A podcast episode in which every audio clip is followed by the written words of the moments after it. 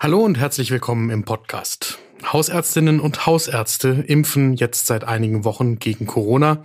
Zeigen sich denn da Erfolge? Und was wünschen sich die Ärztinnen und Ärzte, damit sie schneller mit dem Impfen vorankommen? Klartext Corona. Infos, Hilfe, Zusammenhalt. Ein Podcast von gesundheithören.de und der Apothekenumschau. Deutschland zündet den Impfturbo. So jedenfalls hieß es, als in den hausärztlichen Praxen angefangen wurde zu impfen. Und jetzt, seit drei Wochen geht das in Hausarztpraxen und in Facharztpraxen. Und wir wollen wissen, wie es läuft. Ist genug Impfstoff da? Und was müsste passieren, um das Impftempo noch weiter zu erhöhen? Das wollen wir in dieser Folge mit Dr. Klaus Reinhardt besprechen. Der ist Hausarzt in Bielefeld und außerdem Präsident der Bundesärztekammer. Außerdem geht es in dem Gespräch um die Situation in den Krankenhäusern. Die Leute verstehen nicht, was die dritte Welle für die Krankenhäuser bedeutet, sagt zum Beispiel der Intensivmediziner, der für das Intensivbettenregister in Deutschland verantwortlich ist, Christian Karagianidis. Er und seine Kolleginnen und Kollegen, die appellieren seit Wochen an die Politik, dass sich etwas ändern muss. Und wir fragen uns, was kann man konkret tun, um das medizinische Personal zu entlasten? Und was könnte man tun, damit sich nachhaltig etwas ändert? Ich bin Dr. Dennis Ballwieser, ich bin Arzt und Chefredakteur der Apothekenumschau. Und heute ist Donnerstag, der 22. April 2021. Hallo, Herr Dr. Reinhardt, und danke für Ihre Zeit. Hallo, Herr Ballwieser. Ich würde gerne anfangen mit einer Frage zum Thema Impfen. Wie läuft das denn eigentlich bei Ihnen in der Praxis in Bielefeld im Moment? Das läuft eigentlich ziemlich gut. Wir kriegen am Montag mitgeteilt, welche äh, Impfdosen, wie viel Impfdosen und von welchem Impfstoff wir was erhalten. Äh, das kommt dann meistens Montagmittag über die Apotheke geliefert. Und so können wir uns dann im Laufe des Montagvormittags, wenn wir wissen, was wir bekommen, schon mal darauf einstellen, äh, wann wir wen impfen. Wir haben große Listen angelegt in der Praxis im Laufe der letzten Wochen schon in den, und den Monaten, bevor das jetzt losging, wo wir äh, uns äh, versucht haben, eine Priorisierung aufzustellen. Wer kommt zuerst dran? Das hat was zu tun mit Vorerkrankungen, mit Risikofaktoren, mit Alter. Und äh, die arbeiten wir dann sukzessive auch ab. Was kriegen Sie denn von Ihren Kolleginnen und Kollegen in der Praxis gespiegelt? Gibt es da jetzt eine regelrechte Welle von Patientinnen und Patienten, die nachfragen? Verkraften die diesen Ansturm gut oder ist da durchaus auch noch Luft nach oben? Also da ist das Anfragevolumen ist riesig, riesig natürlich auch von Menschen, die jetzt noch nicht unbedingt dran wären nach ganz harten Priorisierungskriterien, die aber sozial aktiv sind, weil sie beruflich unter Umständen viel unterwegs sein müssen und viele Kontakte haben. Und insofern habe ich auch ein gewisses Verständnis dafür natürlich, dass diese Menschen, äh, die sich dann ja doch einem letztendlich einem gewissen Risiko aussetzen, aussetzen müssen, äh, dass sie nachfragen und den Versuch unternehmen, jetzt dann doch irgendwie zügiger und etwas zeitiger an die Impfung zu kommen. Das muss man nachvollziehen können und ist für mich auch Ausdruck der Tatsache, dass die Menschen Vertrauen haben in äh, das Impfgeschehen als solches und äh, diese Anfragen und dann auch die ganz normalen, völlig angemessenen Anfragen von denen, die jetzt auch an der Reihe wären, sind schon ein nicht unerheblicher Mehraufwand in den Praxen. Und man merkt auch sowohl an den Kolleginnen und Kollegen wie aber auch den Mitarbeiterinnen und Mitarbeitern, dass da schon äh, eine gewisse ja, Anspannung doch äh, und ein bisschen Druck auf dem Kessel ist, ohne Frage. Wie nehmen Sie denn den Beratungsbedarf bei den Patientinnen und Patienten wahr? Wir kriegen hier von Hörerinnen und Hörern schon sehr viele Anfragen zu den einzelnen Impfstoffen. Und gerade beim Thema Johnson Johnson und vorher schon AstraZeneca gibt es da hier auch spürbar Verunsicherung. Wie ist das in der Praxis und wie gehen Ihre Kolleginnen und Kollegen damit um?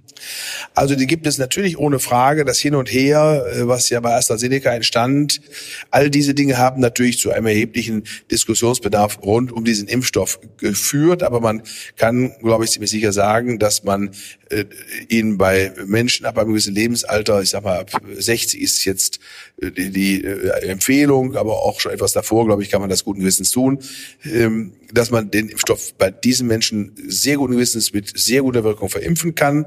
Und äh, das ist nach einer kurzen Erklärung und vernünftigen Erläuterung den Menschen auch klar zu machen, bedeutet aber schon ein bisschen mehr Aufwand, ohne Frage. Das heißt aber, ich verstehe Sie da schon richtig, Sie würden Patientinnen und Patienten auch sagen, wenn ein Hausarzt oder eine Hausärztin einen bestimmten Impfstoff anbietet, dann kann man den getrost nehmen und sich damit auch vor Covid-19 schützen lassen. Definitiv. Und ich sage mal so, die sowohl bei Johnson Johnson wie auch bei AstraZeneca beobachteten ganz seltene Nebenwirkungen sind in einer Risiko-Nutzen-Abwägung natürlich äh, absolut zu vernachlässigen. Also der Nutzen, der durch diese Impfung entsteht, indem sie sicher nicht mehr an Corona schwer erkranken, der ist so viel größer als das denkbare statistische Risiko, dass man das mit sehr gutem Gewissen empfehlen kann und äh, auch den Menschen so erläutern kann. Jetzt sind wir im Moment in einer Situation, wo auch ganz viele Menschen sich impfen lassen sollen, die eigentlich vermutlich noch gar keinen Hausarzt oder gar keine Hausärztin haben, weil die so jung sind und vielleicht auch umgezogen aufgrund von Ausbildung oder Studium, dass sie normalerweise auch nicht regelmäßig zu einer Arztpraxis gehen. Was machen die denn jetzt eigentlich? Naja, die können sich natürlich trotzdem in ihrer Umgebung ja an eine Arztpraxis wenden, selbst wenn sie da noch nie waren. Wir nehmen ja auch neue Patienten auf und das kommt ja immer wieder vor in der Hausarztpraxis, dass jemand zu einem kommt, der umgezogen ist oder bisher beim Kinderarzt war und jetzt irgendwie, was ich, studiert oder eine Ausbildung macht und äh, allein lebt und das Elternhaus verlassen hat und sich umorientieren muss. Also das ist, glaube ich, das Alltagsgeschäft. In jeder normalen deutschen Praxis können die sich melden äh, und werden auch sicher in Empfang genommen. Jetzt sind Sie ja nicht nur Hausarzt, Herr Dr. Reinhardt, sondern Sie sind auch der Präsident der Bundesärztekammer. Und das heißt, Sie haben ja auch die Situation aller Ärztinnen und Ärzte im Blick. Das heißt auch derjenigen, die in den Krankenhäusern tätig sind. Und wenn wir dorthin blicken, dann ist ja die dominierende Frage im Moment, hält dieses System dem akuten Druck stand und wie sieht es insbesondere in den Intensivstationen aus und dort auch beim Personal? Was kriegen Sie von diesen Kolleginnen und Kollegen gespiegelt? Wie steht es da gerade im Moment? Also das Personal, insbesondere auch das Pflegepersonal, ist in diesen Einrichtungen seit ganz langer Zeit maximal gefordert. Und das hinterlässt jetzt ohne Frage deutliche Spuren. Auch deshalb, weil das jetzt schon so lange geht und weil es immer nur ganz kurzfristige Beruhigungen gegeben hat. Und die aktuelle Belastung ist definitiv hoch. Das kann man so feststellen. Ähm, und selbst wenn Menschen, die sich für diesen Beruf entschieden haben, äh, sicher auch, glaube ich, Herausforderungen gesucht haben und sich darüber im Klaren waren, dass sie in einem besonderen Bereich arbeiten, äh, so glaube ich, kommen die trotz besonderer Motivation jetzt auch an Leistungsgrenzen. Überlastungen im Sinne von Triage-Entscheidungen fällen zu müssen oder Menschen äh, die Hilfe verweigern zu müssen, hat es glücklicherweise in Deutschland in der Pandemie bisher nicht gegeben. Davor wird zu Recht äh, seitens der Fachgesellschaften gewarnt, das dringend und unbedingt zu verhindern, weil es für die Kolleginnen und Kollegen und auch das pflegende Personal noch einmal eine ja, deutliche Erschwernis darstellen würde, solche Entscheidungen verantworten zu müssen. Das will man niemandem zumuten. Wir wissen, dass es das in Spanien, Frankreich und Italien bei, im Rahmen der ersten Welle äh, und auch der zweiten Welle gelegentlich gegeben hat und äh, davor haben wir großen Respekt.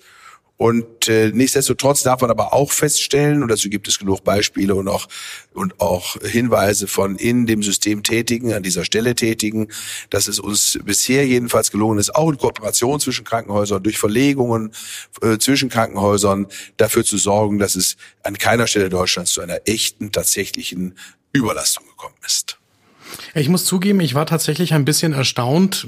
Klinikärztinnen und Ärzte, gerade auch Intensivmedizinerinnen und Intensivmediziner sind ja wirklich gewohnt, mit besonderen Belastungen umzugehen und neigen ja auch nicht dazu, in der Öffentlichkeit zum Beispiel zu sagen, dass sie an ihre Grenzen kommen. Gerade auch in der ersten Welle waren die öffentlichen Äußerungen aus der Medizin dann noch stark davon geprägt, dass äh, gesagt worden ist, wir schaffen das. Und in dieser Woche war zum Beispiel ein Zitat von Professor Christian Karagianidis von der Vereinigung der Notfallmedizinerinnen und Notfallmediziner zu lesen. Das Pflegepersonal und die Ärzte sind müde, richtig müde.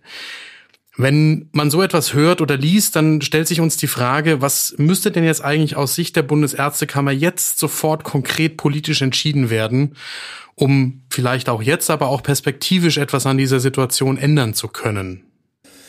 Ja, das ist eine gute Frage, Ballwieser. Da glaube ich, lässt sich durch eine akute Entscheidung oder eine konkrete Entscheidung äh, nicht ganz viel ändern, außer vielleicht der Tatsache, dass man den Kliniken, und das hat man ja in versucht zu tun, zumindest und, und auch im großen Umfang eigentlich äh, jedenfalls weitestgehend geschafft, den Kliniken zu sagen, also bitte unabhängig davon, was ihr jetzt an klinischer Versorgung äh, organisiert und macht und tut.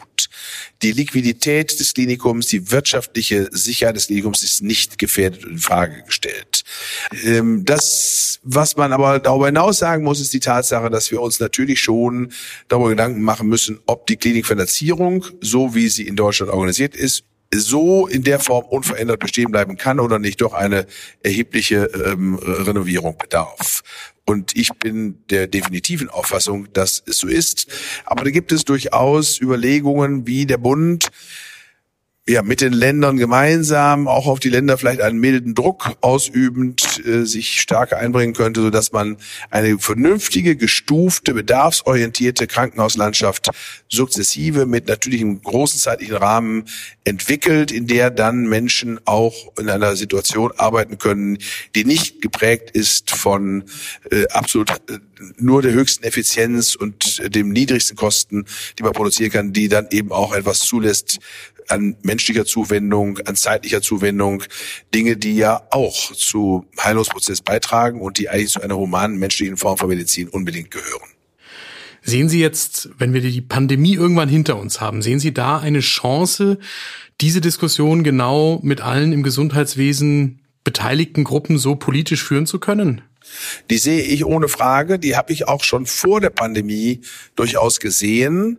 Ich glaube, jetzt wesentlich durch die Pandemie auch dann getrieben, äh, werden diese äh, Missstände noch einmal offensichtlicher.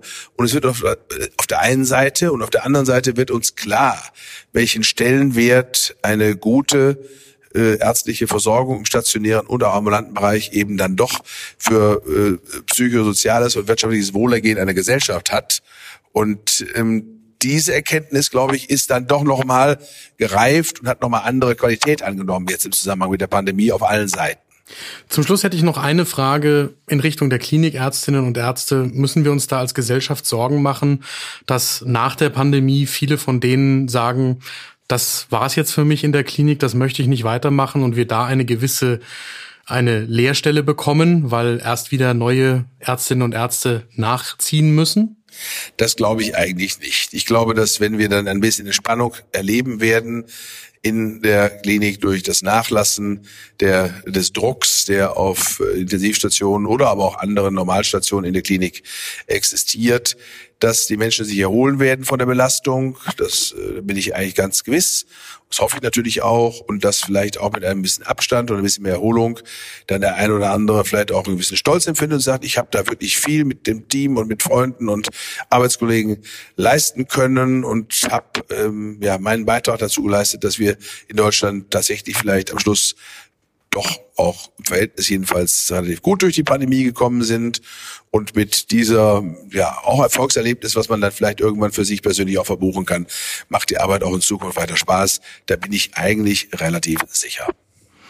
Vielen Dank, Dr. Klaus Reinhardt, Präsident der Bundesärztekammer, für die Einschätzungen sowohl zum Impfen als auch für das, was in den Krankenhäusern passieren muss. Herzlichen Dank, Herr Balwies. Alles Gute.